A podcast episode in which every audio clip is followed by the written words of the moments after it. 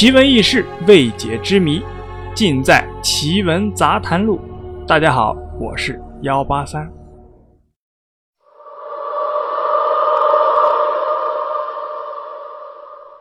在这个现代通讯科技日益发达的今天，无论你身在何处，想跟世界上任何一个地区的人通话，只要当地有电话或者是互联网络服务。沟通就近在咫尺，时时刻刻想了解对方的情况也并不是什么难事儿。但是要与离世的亲人联系，怎么办呢？大多数人啊会说，这是不可能完成的任务。阴阳两界，天人永隔，你拿什么联系？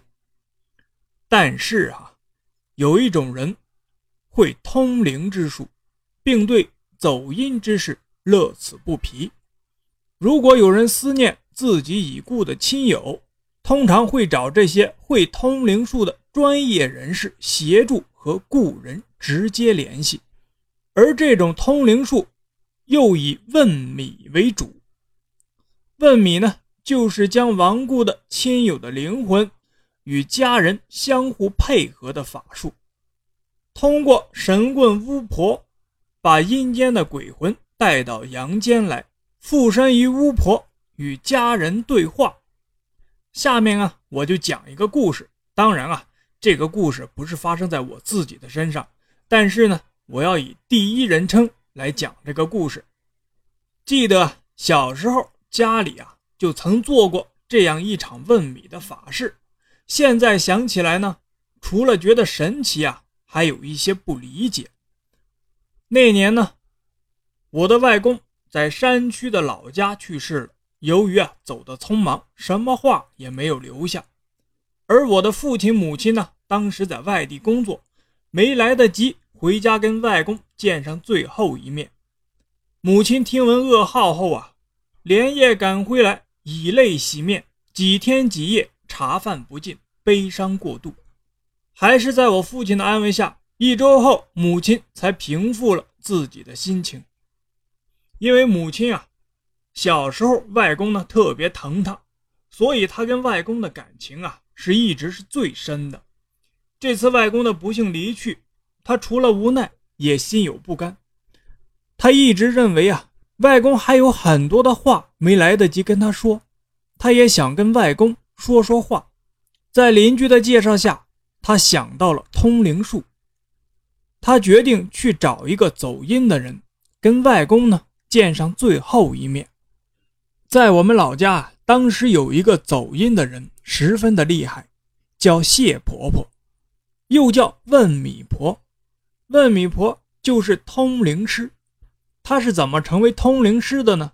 全村的人呐，包括年长的都不知道，只知道她大字不识几个，但是能说会道，出口成章，时而诗词歌赋。时而感叹苦难，时而欢声笑语，时而疯疯癫癫。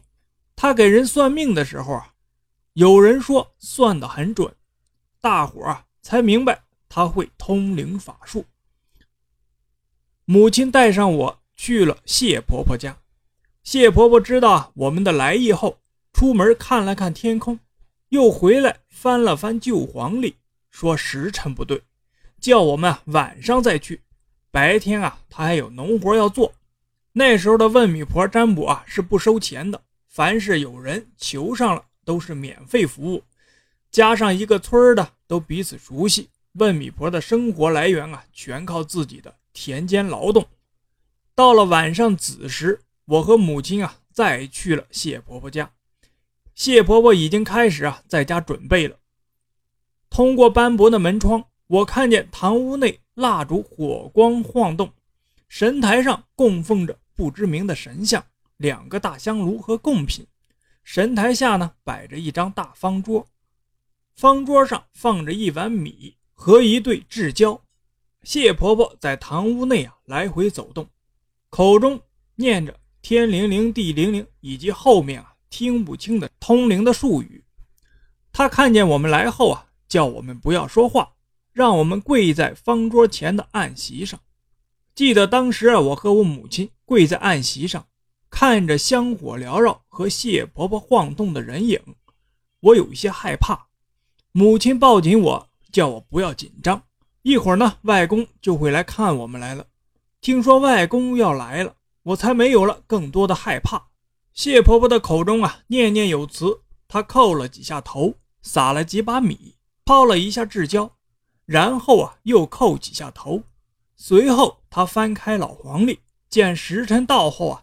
他问母亲要找哪个已故亲属的阴魂，包括已故者的姓名、年岁、住址、去世的时辰等等。问完后啊，谢婆婆就低着头啊，趴在方桌上，眼睛看着米碗，脸一下变得铁青，头发也散乱开了。突然，谢婆婆浑身发抖，喘着粗气，拍起桌子，碗里的米也掉落出来。在桌上跳舞，随后他嘴里发出了啊啊的叫声，很恐怖的样子，完全是进入了一种疯癫的状态。谢婆婆最后扬了一下头，向空中再抛了一把米，拍一下桌子。当她再抬起头的时候，像完全变了一个人，脸呈青色，说话低沉，喉管里发出了男中音的声音。他问。闺女、孙儿都来了，我也想你们了。我和母亲啊大吃一惊，这声音分明就是外公的声音。外公他真的来了。母亲的眼泪一下狂泻而出。她说她想外公啊，想得很苦，她想跟外公说说心里话。外公呢安慰了一下母亲，叫她不要过多的思念，要以照顾家庭为主。母亲不干呢。非要跟外公说话，外公像变了一个人似的，语气很冷淡，说自己已经离开了这个家，就不是这个家的人了，叫他呀不要再挂念。母亲呢哭出了声来，唠叨着不知说了些什么。外公呢没有听完，继续安慰他。外公临走的时候啊，给母亲交代了一件事，说自家房后的地下呀，他埋了一个瓦罐。瓦罐里有他用塑料口袋包着的钱，是他这些年啊存下来的，叫母亲取出来供我读书用。说完，谢婆婆喘着粗气，拍了一下桌子，向空中撒了一把米，男中音变成了女声。阴魂送走后，他又恢复到了常态。母亲啊，从悲伤中醒悟过来，坐在地上嚎啕大哭。临走，我们向谢婆婆表示了感谢。我扶着母亲回到了外公的家。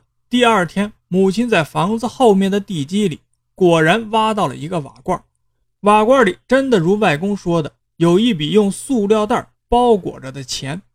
我对这个情况呢是吃惊不已，直到今天啊，我对这个现象也无法解释。后来啊，母亲还想找谢婆婆问米，谢婆婆试了一次。没有请动外公，所以呢，再后来啊，也就没有了外公的消息了。好了，故事啊就是这样，您呢信则有，不信则无。